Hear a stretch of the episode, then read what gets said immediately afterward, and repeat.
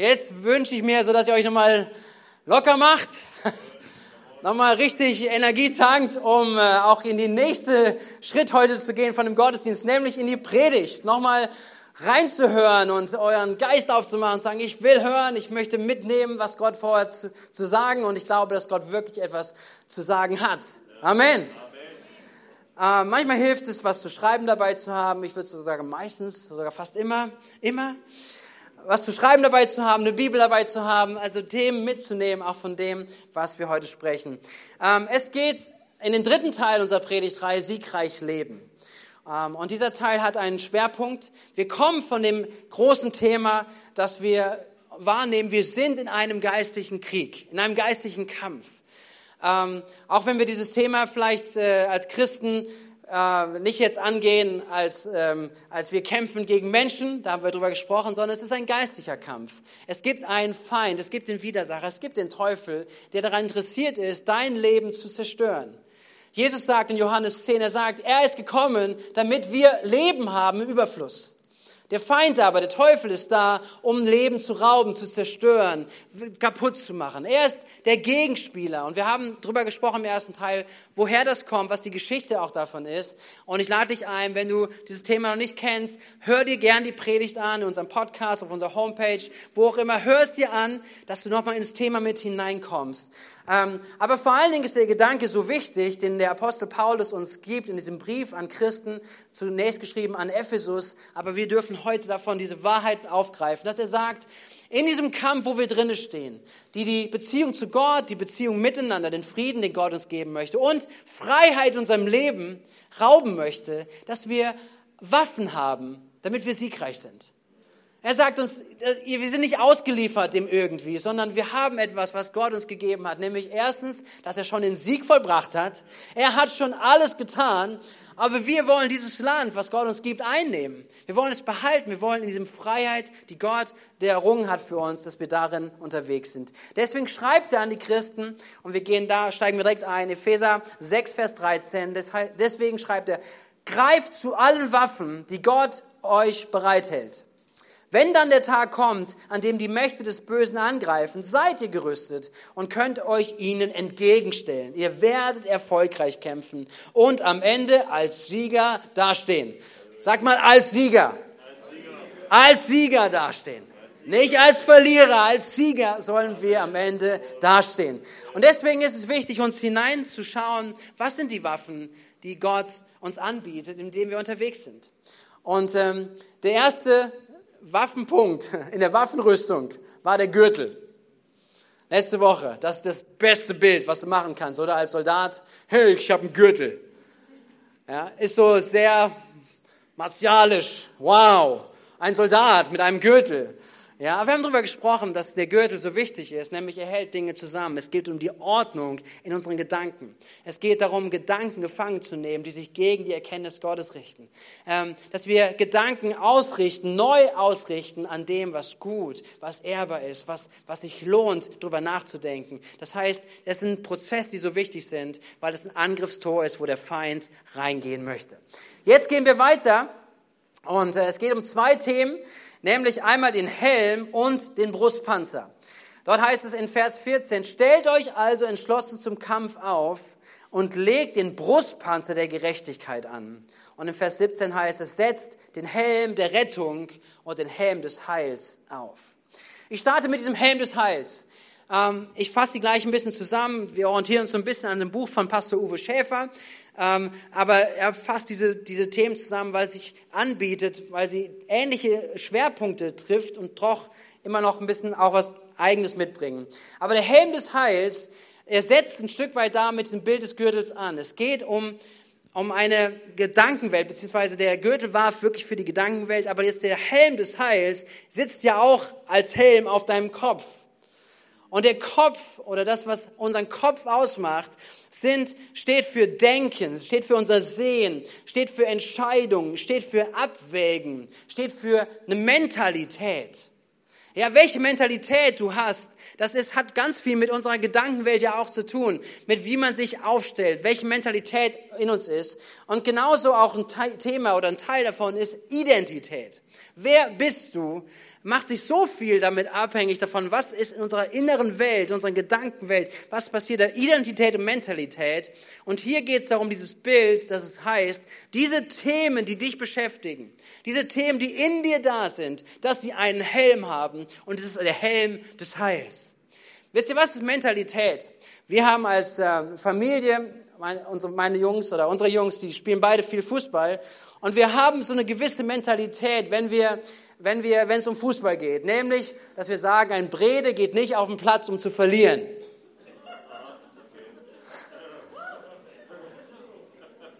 Und manchmal gibt es so Gegner, die, wo du weißt schon im Vorfeld, also die Mainz 05, das beste Nachwuchsleistungszentrum hier in der Gegend und so weiter, ja. Und dann spielen sie dagegen und sagen, ja, wir werden so verlieren. Und dann sitzen sie im Auto und sagen, hey, das ist nicht die Mentalität, wie wir in ein Spiel gehen. Also ihr, ich gucke zu. Aber ihr, das ist nicht die Mentalität, wie wir ins Spiel gehen, sondern die Mentalität ist zu sagen, wir gehen aufs Spielfeld, um zu gewinnen. Das ist eine Mentalität, das ist eine Frage deiner Mentalität. Zu sagen, bin ich hier, um zu verlieren? Oh, wir werden so verlieren. Und dann gibt es ja auch Leute in der Mannschaft, die sagen, oh, wir werden 10-0 verlieren. Und dann denkst du, bleib doch in der Kabine. Wir sind hier, vielleicht verlieren wir, aber vielleicht gewinnen wir auch. Und wenn die Mentalität schon da ist, sagen, wir werden sowieso verlieren, ja, was wirst du wohl gewinnen? Nichts. Und das ist eine Mentalität. Ich sage noch nicht, dass du durch die Mentalität gewonnen hast, okay? Aber eine Mentalität, eine Identität, was in uns ist, wie du, wie du dein Leben angehst, wie du, wie du auf Dinge reagierst, ist etwas, was in dir drinne ist und was eine gewisse Ausdruck findet in dem, was du auch tust. Das ist Mentalität, das ist Identität. Und jetzt ist es so wichtig, dass wir verstehen, dass wir eine geistliche Mentalität brauchen und die entscheidend ist, im Krieg zu sein. Und was bedeutet das? Welche Mentalität sollen wir einnehmen, wenn es darum geht, geistlich uns aufzustellen und geistliche Kämpfe zu machen? Nämlich, das ist die Identität und Mentalität als ein Kind Gottes. Der Helm des Heils ist der Helm, der dir angeboten wird, nämlich dass du sagst, du bist eine geliebte Tochter, ein geliebter Sohn deines himmlischen Vaters. Ey, und wir haben heute Morgen drüber gesungen. Aber mein Gebet ist, und ich glaube, dass Gott es noch mehr tun möchte, auch heute Morgen, ist, dass diese Wahrheit nicht nur eine Wahrheit in unserem Kopf bleibt, sondern dass diese Wahrheit eine Wahrheit ist, die in deinem Glauben sich verinnerlicht, in deinem Inneren. Zu sagen, hey, Moment mal, worum geht's hier? Ein Kind Gottes? Ein wirkliches Kind Gottes soll ich sein? Darf ich es über mein Leben sagen? Und ja, es ist enorm wichtig, dass diese Mentalität, diese Identität, eine Tochter, ein Sohn Gottes zu sein, in deinem Leben eine Realität ist. Das ist das Bild, was Paulus hier aufmacht. Du sollst, wenn du die Rüstung anziehst, den Helm des Heils, den Helm der Rettung, den Helm des Angenommenseins, der Helm des Tochter-Sohn zu sein, des allerhöchsten Gottes diese Mentalität setzt du auf, damit sie bestimmt, was aus dir herauskommt. Und das ist so entscheidend, so wichtig, dass wir das nicht nur irgendwie mal fühlen oder manchmal nicht, sondern es eine Wahrheit ist, die in unserem Innersten ist. Johannes 1, Vers 12. Lass uns das sehen. Alle denen jedoch, die ihn aufnahmen, da spricht Jesus davon, dass es eine Voraussetzung gibt, ja, nämlich ihn aufzunehmen ihn als König unserem Herrn zu machen. Zu sagen, Jesus, ich will nicht mehr ohne dich. Ich möchte, dass du in mein Leben hineinkommst. Ich möchte dir nachfolgen. Das ist die Voraussetzung. Und dann sagt er aber ihnen, die das tun, an seinen Namen glauben, denen gab er das Recht, Gottes Kinder zu werden. Ihnen gab er das Recht, Gottes Kinder zu werden. Das ist der Helm des Heils. Ein Recht, dir wahrzunehmen, dir bewusst zu sein, du bist ein Kind Gottes. Was macht dich zu einem Kind Gottes? Ist es dein Gefühl? Ja, dann gibt es mal einen Gottesdienst, da gibt es mal eine Konferenz, da gibt es eine Freizeit und du gehst nach Hause und denkst, boah, ich bin mir so bewusst, Gott ist mit mir. Ich bin ein geliebtes Kind. Und dann kommt der Montag und der Dienstag und dann kommen schlechte Gefühle und dann, ah, liebt Gott mich wirklich? Ist Gott wirklich für mich? Hat er wirklich mich im Blick oder hat er mich eigentlich vergessen? Wisst ihr, plötzlich verändert sich etwas. Und dafür ist es nicht gedacht. Etwas zu wissen heißt nicht, dass ich mich abhängig mache von meinen Gefühlen. Seid ihr mit mir? Hey, ein Wissen ist etwas, was über Gefühlen steht. Über auch meinen schlechten Tag, den ich habe. Sondern das Wissen ist, ich bin ein Kind Gottes. Es macht sich nicht an meinen Gefühlen fest, sondern an dem, was Gott getan hat, an seinem Handeln. Und die Frage ist aber, glaube ich das? Bist du dir heute dessen bewusst? Der Teufel greift es an. Der Teufel liebt es, genau an dieser Stelle anzugreifen. Er tut es bei Jesus. Ähm, wir schauen gleich mal rein. Jesus ganz zu Beginn seines Dienstes, mit 30 Jahren, Stefan heute 33 geworden, also gutes Alter. Jesus mit okay, ihr könnt ihn nachher alle knuddeln, okay? So, stopp. Also, mit Abstand natürlich. Ähm, Matthäus 3 wird gleich beschrieben, wie, wie Jesus öffentlich ähm, auftritt in seinem Leben. Und das Erste, was er tut, er identifiziert, identifiziert sich mit uns Menschen. Er ist sündlos. Er hat keinen Fehler gemacht, jemals. Und er kommt und er geht zu Johannes den Täufer und sagt, ich möchte getauft werden. Und Johannes wehrt ihn ab und sagt, hey, du hast überhaupt nichts falsch gemacht in deinem ganzen Leben. Du hast keine Sünde, die du mitbringst. Ich hätte nötig, von dir getauft zu werden. Und, und Jesus sagt ihm, sagen, hey, lass es geschehen. Es ist richtig. Und Jesus macht sich eins dadurch mit uns, mit uns Menschen. Er, er nimmt uns an, er nimmt uns in Liebe an und er lässt sich taufen. Und in diesem Moment öffnet sich der Himmel und da kommt die ganze Liebe Gottes zum Vorschein. Es heißt, so wird es beschrieben, in dem Augenblick, als Jesus nach seiner Taufe aus dem Wasser stieg, öffnete sich über ihm der Himmel und er sah den Geist Gottes wie eine Taube auf sich herabkommen. Und das reichte nicht nur, sondern es geht weiter. Und aus dem Himmel sprach eine Stimme, dies ist mein geliebter Sohn, an ihm habe ich Freude. Eine, eine Botschaft aus dem Himmel. Gott der Vater sieht Jesus, sieht sein Leben und er ist so stolz auf ihn. Er, er liebt ihn so sehr und der Himmel geht auf und er, und er sagt ihm, das ist mein geliebter Sohn. Und so kennen wir hoffentlich auch die Stimme Gottes in unserem Leben, dass wir, dass wir uns dessen bewusst sind, sagen, du bist geliebt. Du bist wirklich geliebt von Gott im Himmel. Und sofort kommt auch in uns die Stimme, ja, aber ich bin doch nicht so gut. Richtig? Und mein gestern und heute oder, hm, aber aber es ist so wichtig, dass wir es hören. Jesus hörte diese Stimme Gottes, des Vaters über ihn, mein geliebter Sohn. Und dann geht es weiter. Jesus wird jetzt vom Geist Gottes, heißt es, in die Wüste geführt. Er geht jetzt die nächsten Tage hinein mit diesem, mit diesem wunderbaren Zeugnis Gottes im Himmel auf ihn und sagen, hey, ich, ich bin mit dir und du bist mein geliebter Sohn. Und, und Jesus geht jetzt dort hinein, lässt sich vom Geist Gottes hinführen. Und wahrscheinlich so die ersten Tage in der Wüste, okay, ja, das, das füllt und das ist gut. Und, und lasst uns mal das zu, es sind dann 40 Tage, wo der Geist Gottes ihn in die Wüste geführt hat. Und 40 Tage Wüste bedeutet 40 Tage nichts essen. Und Jesus hat 40 Tage lang nichts gegessen. Wir haben eine Fastenzeit hinter uns und Tanja und ich haben vereinbart, dass wir probieren, wenn es geht, nicht mehr parallel zu fasten. Ja, es gibt so eine gewisse Dünnhäutigkeit, sagen wir so ja, die sich mit Fasten einherkommen kann. Aber ja, so, und jetzt stell dir vor, 40 Tage nichts gegessen. 40 Tage. Jesus hat sich abhängig gemacht vom Geist Gottes, dass er ihn hinführt und dass er ihm vertraut, Gott, du kommst nicht zu spät, oder? Du kümmerst dich um mich, du hast mich hingeführt, du kümmerst dich jetzt auch um mich. Und nach 40 Tagen heißt es über Jesus, nach 40 Tagen, als er 40 Tage und Nächte gefastet hatte, war er sehr hungrig. Können wir uns vorstellen, oder? Und was kommt jetzt? Die Frage, wo ist Gott? Kommt er rechtzeitig? Kommt er rechtzeitig, um, mich, um sich um mich zu kümmern? Wann wird er kommen? Und genau in diesem Moment kommt der Feind. Da kommt der Teufel mit seiner Versuchung. Er fragt, hey, wo ist denn Gott für dich? Warum gibt er dir denn, dir denn nicht die Autorität, dass du dich um dich kümmern kannst? Warum lässt er dich denn hier hängen? Warum führt er dich in die Wüste, wo doch nichts ist? Warum, warum lässt er das denn alles zu? Bist du wirklich sein geliebtes Kind? Wenn er dich doch liebt, wenn du doch geliebt bist von ihm, warum gehst du durch Schwierigkeiten? Warum hast du noch keinen Partner, wofür du schon so lange betest? Warum hast du noch nicht den Job bekommen, den du, den du unbedingt brauchst? Warum, warum, warum? Bist du wirklich geliebt von Gott? Bist du wirklich sein Kind? Dann wäre er schon längst da, oder? Und das ist die Versuchung, die jetzt hineinkommt vom Teufel, der hineinspricht. Und es das heißt da in Vers 3, Matthäus 4, da trat der Versucher an ihn heran und sagte, wenn du Gottes Sohn bist, Dann befiehl, dass dieser Stein hier zu Brot wird. Ist Gott denn gut? Ist er ein Versorger? Kommt er rechtzeitig? Lieber musst du gucken, dass du sprechen kannst und, und dass du Autorität bekommst. Hier geht es darum, dass etwas hinterfragt wird, was der Vater gerade gesagt hatte. Mein geliebter Sohn, an ihn habe ich wohlgefallen.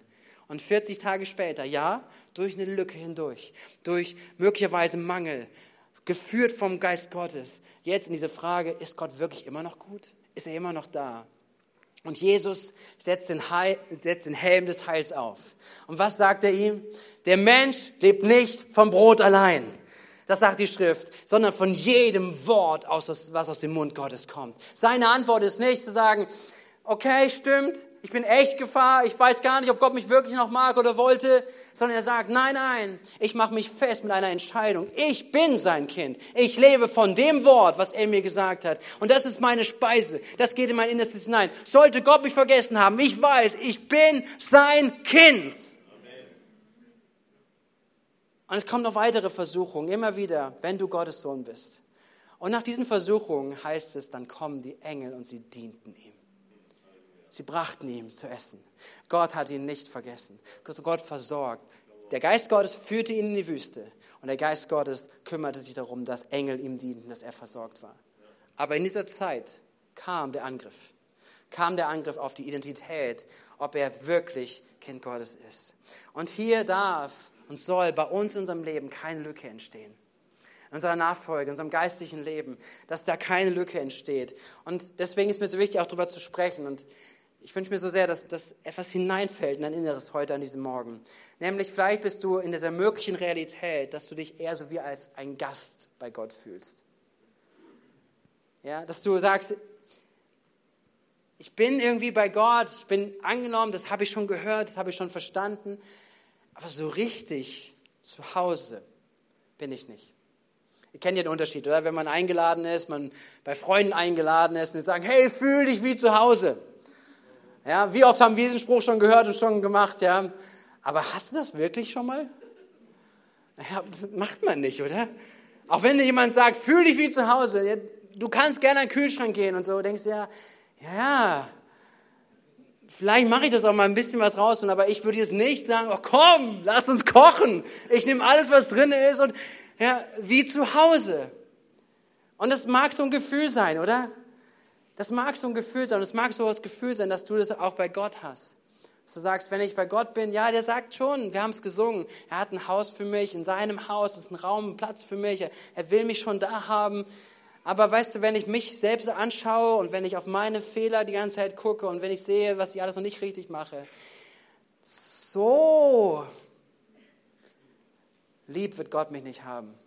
Irgendwie muss er ja, weil er gesagt hat, er ist Liebe, also muss er mich ja irgendwie annehmen aber mögen tut er mich nicht. Hey, es ist so wichtig, dass diese Wahrheit Gottes in dein Herz kommt. Die Wahrheit Gottes, die sagt, hey, du kannst nichts dafür machen, dass Gott dich weniger liebt. Und er liebt dich. Er hat es verheißen, dass er dich liebt. Und nicht nur, dass er dich liebt, sondern er sagt, er mag dich sogar. Er mag dich. Er sagt es über deinen Namen. Er sagt es über deinen Namen, über dein Leben. Er sagt, Ivana, ich liebe dich und ich mag dich. Das sagt Gott. Er sagt es über deinen Namen. Und wenn du sagst, oh nein, bitte mich nicht. Ich weiß noch mal, dass ich alles falsch gemacht habe, aber Gott ist Gott, der, der dich angenommen hat, der dich wirklich liebt, der dich in seiner Familie aufgenommen hat. Und da ist ein großer Unterschied nämlich drinnen, dass wir nicht Gäste sind, sondern dass wir Familie Gottes sind.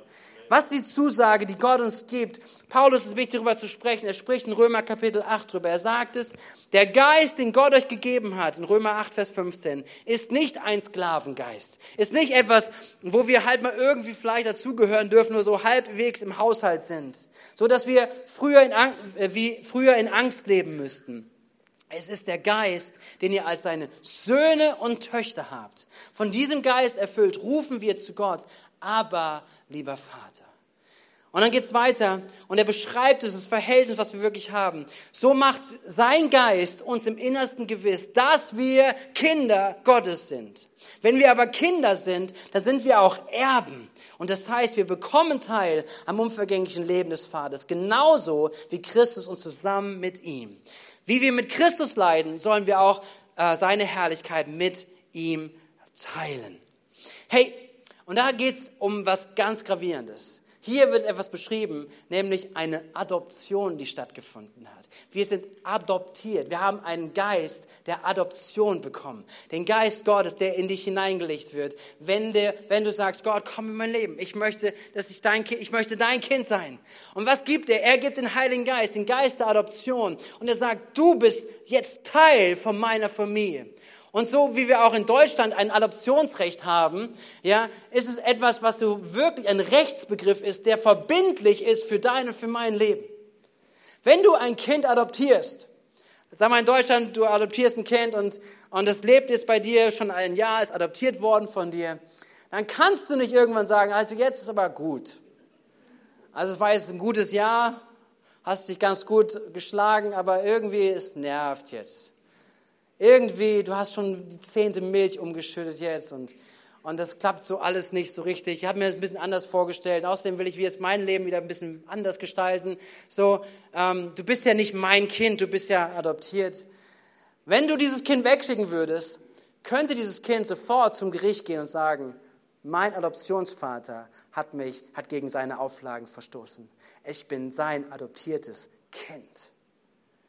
Eine Adoption ist verbindlich ist nicht irgendwo, woran du schütteln kannst und sagen kannst, wie so ein Gast, oh, jetzt gefällt es mir nicht, jetzt kannst du wieder gehen. So eine Adoption ist so etwas Verbindliches, so etwas, etwas, etwas Durchgehendes. Und was, was Gott uns sagt, und er sagt, wir sind seine Kinder. Wir sind seine Kinder, gezeugt durch seinen Geist, den er uns gegeben hat. Wir gehören zu seiner Familie. Wir sind adoptiert in seiner Familie. Und du musst dich nicht wie ein Adoptionskind fühlen, das Angst haben muss, irgendwie, wenn es daneben haut, dass Gott dich rauskickt sondern du darfst wissen, du bist, du bist hineingekommen durch Vergebung und wir werden leben durch Vergebung. Amen. Das ist sein Stand, den er uns gibt. Und das ist der Helm des Heils, der so wichtig ist, ob wir unser Leben in der Mentalität eines Kind Gottes leben oder aus der Mentalität eines Gastes, eines Unsicheren, der nicht genau weiß, ob Gott mich wirklich mag. Das macht einen Unterschied. Amen. Seid ihr mit mir? Es macht so einen Unterschied. Und deswegen möchte ich dich ermutigen und uns ermutigen, wirklich diesen Helm des Heils anzuziehen. Weil der Feind wird da angreifen. Und was können wir tun? Wir diesen Helm des Heils, dass wir ihn aufsetzen lassen, von Gottes aufsetzen lassen, dass seine Bestätigung jeden Morgen neu über deinem Leben ist. Dass du weißt, sagen, ich bin ein geliebtes und gewolltes Kind Gottes. Kannst du das sagen? Lass uns die Bekenntnis einmal gemeinsam machen. Ich bin Gottes gewolltes und geliebtes Kind. Sag mal so, als wenn du es glaubst. Komm, lass mal sagen. Ich bin Gottes gewolltes und geliebtes Kind. Wow. Sein gewolltes und geliebtes Kind. Und dann denkst du, ja, aber meine Gefühle kommen da noch nicht hinterher. Lass Gefühle nicht die Wahrheit bestimmen in deinem Leben.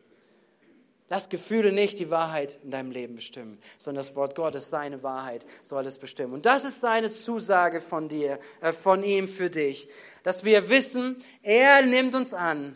Es ist nicht eine Laune und wir sind nicht irgendwie die ganze Zeit unsicher, sondern wir dürfen so sehr wissen, eine Heilsgewissheit in uns tragen, dass wir seine Kinder sind. Darum geht es an diesem Helm des Heils, dass wir ihn täglich empfangen, dass wir ihn täglich aufsetzen und dass Identität und Mentalität geprägt wird durch ihn.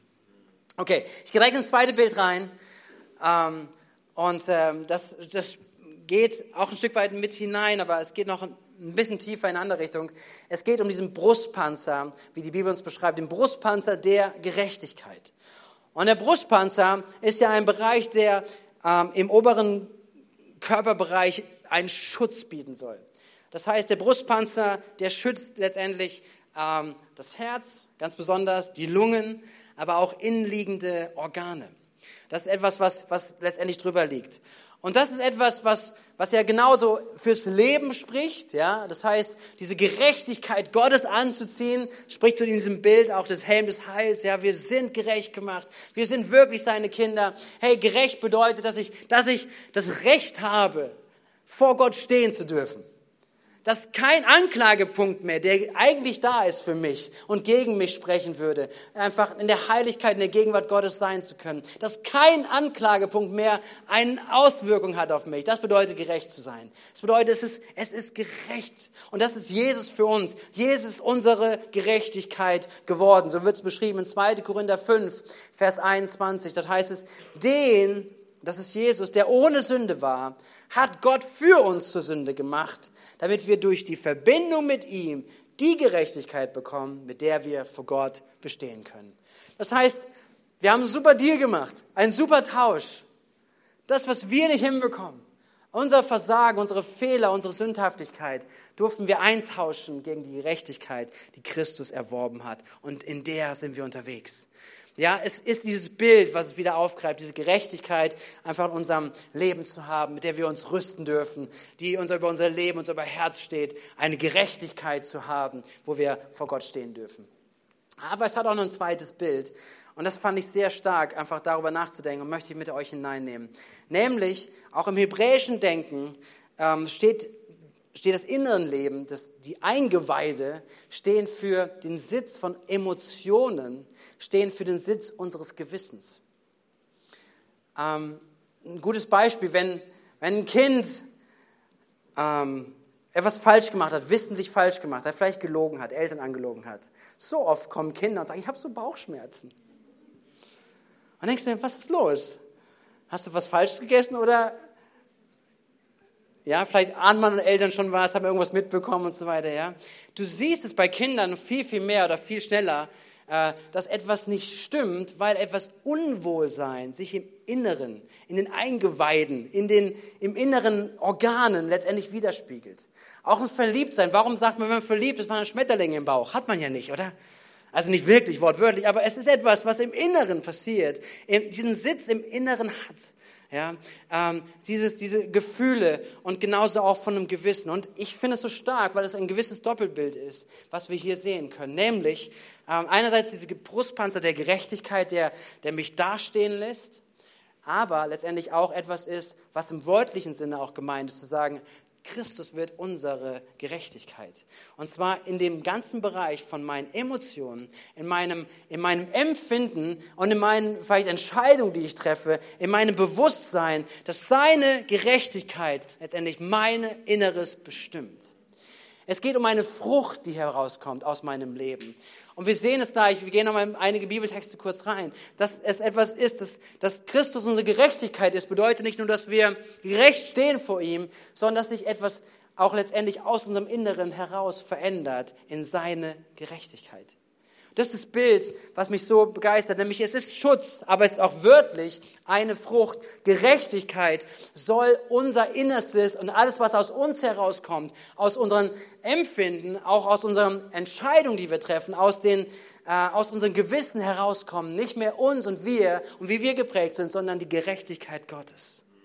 Das heißt, seid ihr dabei? Versteht ihr, was ich meine? Das Bild, was es meint? Zu sagen, hey, aus unserem Leben, was wir leben, wo wir bestimmt werden, fängt es an, die Gerechtigkeit Gottes der Motor zu werden und die, der Maßstab zu werden, weil wir ihn anziehen, diesen Brustpanzer der Gerechtigkeit. Einige Bibeltexte, die das in diese Richtung auch unterstützen, das ist Römer 5, Vers 17. Dort heißt es, wenn es durch die Verfehlung eines einzigen dazu kam, dass der Tod seine Herrschaft ausübte, wird das wiederum durch einen einzigen weit mehr als aufgewogen. Das ist das, was passiert, indem Jesus unsere Gerechtigkeit wird. Durch Jesus Christus werden jetzt die, die Gottes Gnade und das Geschenk der Gerechtigkeit in so reichem Maß empfangen, in der Kraft des neuen Lebens herrschen. Das Bild. Wir haben empfangen. Und jetzt herrschen wir in diesem neuen Leben. Ein weiterer Vers aus Philippa 1, Vers 11, dort heißt es, durch ihn, Jesus Christus, wird euer Tun von dem geprägt sein, was gut und richtig ist, zum Ruhm und zur Ehre Gottes. Durch ihn, Jesus Christus, wird euer Tun von dem geprägt sein, was gut und richtig ist. Die Gerechtigkeit Gottes wird uns nicht unverändert lassen. Die Gerechtigkeit Gottes, wie er denkt, wie er diese Welt sieht, wie er Gerechtigkeit hineinbringt, sie wird uns nicht unverändert lassen. wenn wir diesen Brustpanzer der Gerechtigkeit über unser Handeln, über unser Denken, über unser Empfinden, über unser Gewissen anziehen. Zu sagen, hey, Gott, nicht meine Empfinden, so wie ich vielleicht geprägt bin, sondern das Empfinden wird orientiert an der Gerechtigkeit Gottes. Und es verändert sich etwas. Und darüber möchte ich ganz kurz, drei ganz kurze Gedanken dazu sagen, wie das aussehen kann, Gerechtigkeit Gottes. Ähm, es gibt die Möglichkeit, Gerechtigkeit Gottes anzuziehen, auch als Frucht in unserem Leben hervorzubringen. Also zu sagen, okay, ich fange an, nach den Maßstäben und dem Denken, wie, was Gott wichtig ist, Leben zu gestalten. Und da gibt es drei verschiedene Stufen, die man sich anschauen kann, ähm, wie man vielleicht es lebt. Und die erste Stufe mag sein eine Gerechtigkeit aus Gehorsam. Ja, so wie es heißt in Hebräer 12, Vers 11, mit strenger Hand erzogen zu werden, das tut weh und scheint zunächst alles andere als ein Grund zur Freude zu sein. Später jedoch trägt eine solche Erziehung bei denen, die sich erziehen lassen, reiche Früchte. Ihr Leben wird von Frieden und Gerechtigkeit erfüllt.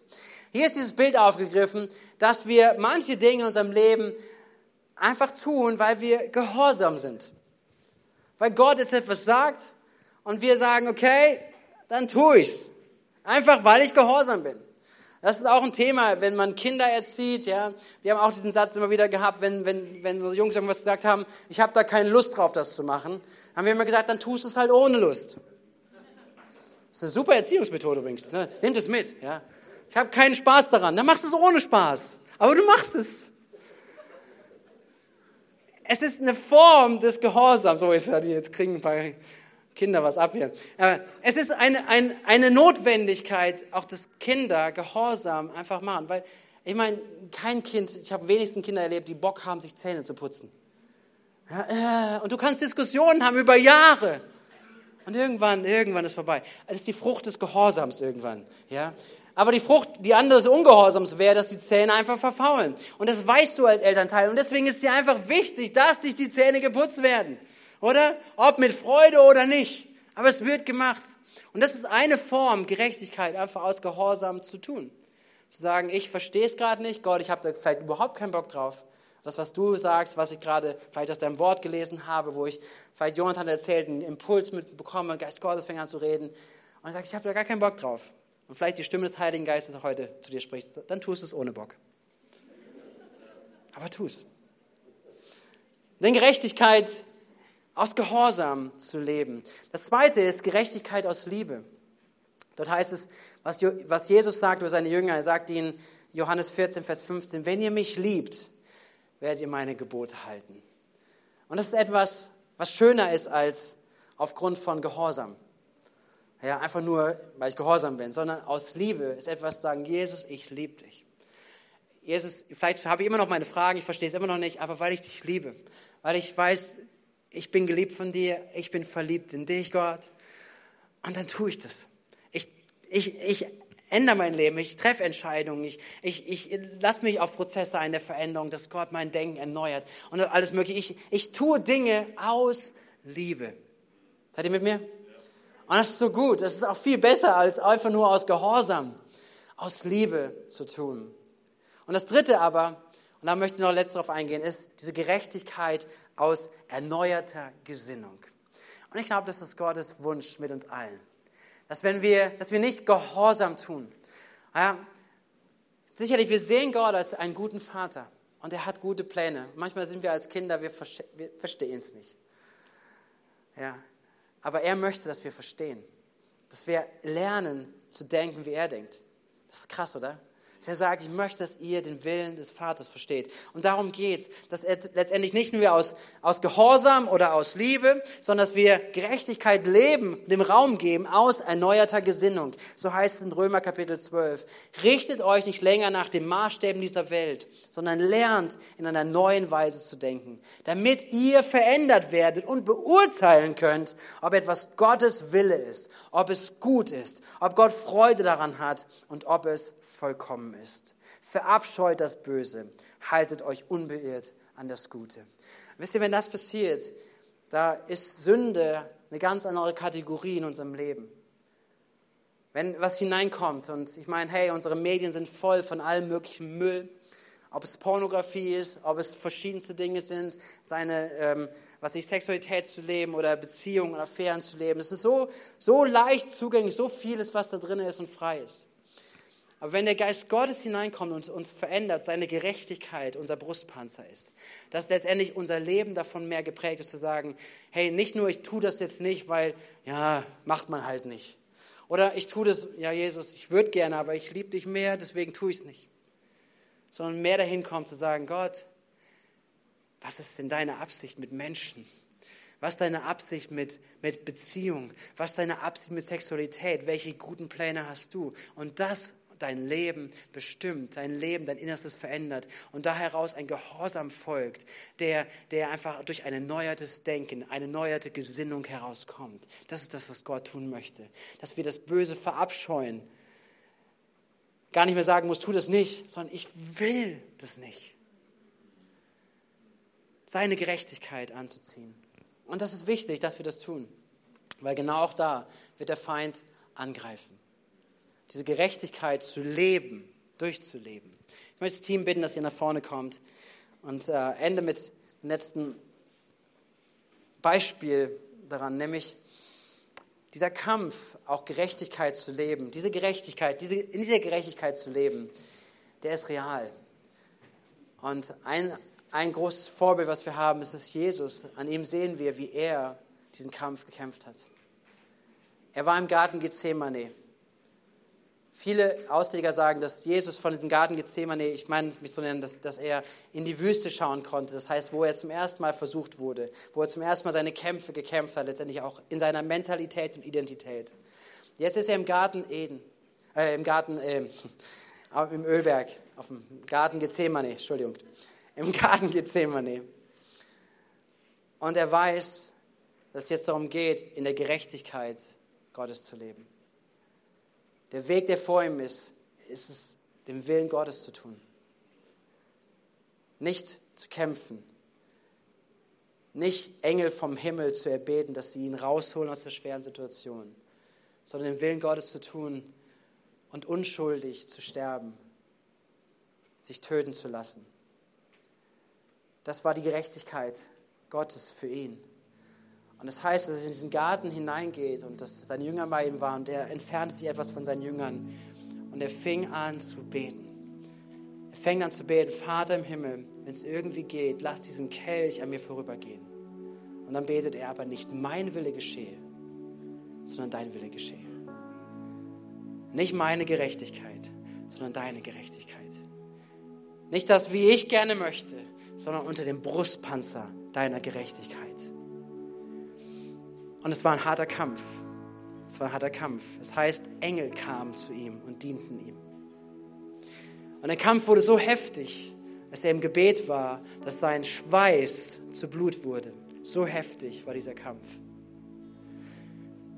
Und wenn ich das erzähle, dann, dann möchte ich etwas mitgeben, was ich glaube, was Gott uns geben möchte, seinen Kindern geben möchte, nämlich so eine Kühnheit im Kampf zu sein, auch im Kampf um seine Gerechtigkeit. Wir dürfen fallen. Wir dürfen immer wieder neu aufstehen. Wir dürfen immer wieder seine Gnade annehmen. Aber wir sind bestimmt, in seiner Gerechtigkeit zu leben. Und ich glaube, dass das Gottes Geist dir sagen möchte, uns sagen möchte. Nicht aus dem Druck, überhaupt nicht. Und ihr schafft mal endlich. Das ist gar nicht das Herz Gottes. Aber sein Herz ist, dass du den Stand, den Gott dir gegeben hat, den er für dich hat, dass du ihn einnimmst. Dass du diese Gerechtigkeit lebst und dass du sagst, Gott, ich möchte diesen Kampf annehmen, auch da, wo mein Fleisch, mein Inneres was ganz anderes will, dass ich aber in deiner Gerechtigkeit lebe. Und wenn es mich etwas kostet, wenn es ein Kampf ist, Gott, ich vertraue, dass deine Engel mir helfen, dass deine Engel bei mir stehen, mir und mich unterstützen, mir Kraft geben. Aber ich will in diesem Kampf stehen. Ich will in diesem Kampf gehen und ich möchte durchgehen. Ich möchte siegreich sein im Kampf. Ich möchte Dinge in meinem Leben sehen, dass Gott sie tut. Ich, Gott möchte, dass in deinem Leben Dinge passieren, die Gott in deinem Leben tun möchte. Gott ist interessiert, dass seine Gerechtigkeit in deinem Leben sich Bahn bricht und durch dein Leben hindurchkommt. Die Frage, ziehst du diesen Brustpanzer an? Nimmst du diesen Kampf an, da wo der Feind versuchen möchte, alles andere zu tun und dich aus dieser Gerechtigkeit herauszunehmen? Hey, das ist, wo wir heute Morgen stehen, was, was ich glaube, was der Geist Gottes bewegen möchte in uns auch, in jedem Einzelnen. Und wir möchten eine Antwort geben. Wir nehmen uns noch ein paar Minuten. Äh, drückt nachher alle mal unsere Kids-Team-Mitarbeiter, okay? Die sind so großzügig mit uns, dass wir mehr Zeit hier nehmen können. Letztes Mal haben sie schon ein bisschen geschwitzt, es wurde länger. Ähm, aber es ist, glaube ich, schon wichtig, dass wir Momente nehmen, einfach zu beten, vor Gott zu sein heute Morgen. Wenn du magst, dann schließ gerne deine Augen.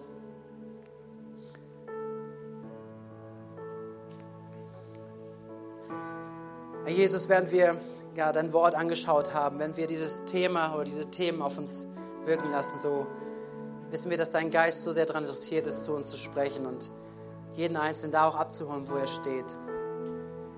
Und dein Geist ist ein Geist der Kraft, der Ermutigung, der Erneuerung. Und auch, dass du heute Glauben wächst in uns.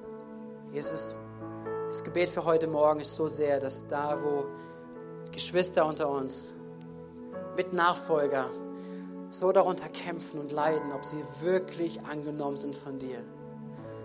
Dass diese Wahrheit wie wirklich so ein Tropfen ins Innere fällt, in ihr innerstes Herz, in den Glauben und dein Glaube sich formt. Dass sie diesen Helm des Heils annehmen, diesen Helm, der dafür steht, dass sie deine geliebten und gewollte Kinder sind. Und dass da, wo der Feind angreift, attackiert und Verdammnis hineinbringen möchte, Lügen hineinbringen möchte, Unsicherheit hineinbringt, ob du wirklich sie angenommen hast, sie wirklich liebst, dann würdest du auch anders verhalten, dass diese Lüge enttarnt werden, dass diese Lügen ihren Kraft verlieren im Namen von Jesus. Ist, dass wir uns daran erinnern und ermutigen, dass wir in dieser hineingerufen sind, wirklich als Kinder des Allerhöchsten zu leben. Und ich bete, Geist Gottes, dass da, wo Gefühle überhand genommen haben, dass wo Gefühle herrschen, dass die Autorität Christi hineinkommt im Namen von Jesus. Und da, wo, wo vielleicht Gefühle sogar gehemmt sind, da, wo keine Liebe von dir angenommen wird, weil vielleicht so viel Negatives erlebt ist, vielleicht so ein schlechtes Vaterbild da ist, so viele Enttäuschung da ist. Ich bitte dich, Herr, dass du aber auch da Emotionen heilst, dass diese Liebe von dir empfangen werden kann wie ein Strom aus dem Himmel. Ein Strom, der heilt. Ein Strom, der, der diese Zusage macht, wie das Wort wirklich hineingeht ins Innerste hinein. Und du bist mein geliebte Tochter. Du bist mein geliebter Sohn. Heute Morgen, ich bete über uns, Herr. Und ich bitte für Mut und Stärke, in diese Gerechtigkeit einzutreten. Oh Jesus. Jesus, du hast gesagt, wir sollen siegreich im Kampf sein siegreich da, wo wir, herausgefordert sind, wo wir in Versuchungen stehen. Wir sollen siegreich sein, Jesus. Herr, und wir bitten darum, dass du uns lehrst, diesen Brustpanzer anzuziehen, jeden Tag neu. Diesen Brustpanzer der Gerechtigkeit. Herr, dass das, was aus uns herauskommt, Herr, unser Gewissen, unser Innerstes, Herr Jesus, in unsere Emotionen, durch deine Gerechtigkeit kommt, durch deine Gerechtigkeit in Übereinstimmung kommt, Jesus. Dass wir mehr und mehr wissen, was dein Wille ist. Dass wir das Gute tun, das Böse hassen im Namen von Jesus. Oh Jesus, wir wollen hier sein und ich bitte wirklich, ich lade uns wirklich jeden Einzelnen ein, dass du dein Gebet formulierst, was dein Glaube ist heute Morgen, was du Gott sagen möchtest, was du annehmen willst. Komm, lass uns aufstehen, lass uns dieses Lied hineingehen, lass dir dabei dienen und nimm das mit, nimm das mit. Machst du deinem Gebet, was ist dein Punkt, was ist das, was du vor Gott festmachen möchtest, was du vor Gott festmachen sollst heute Morgen. Halleluja. Komm, mach das jetzt. Werd aktiv. Werde aktiv, fang an zu beten in deinem Inneren, fang an zu beten in deinem Herzen.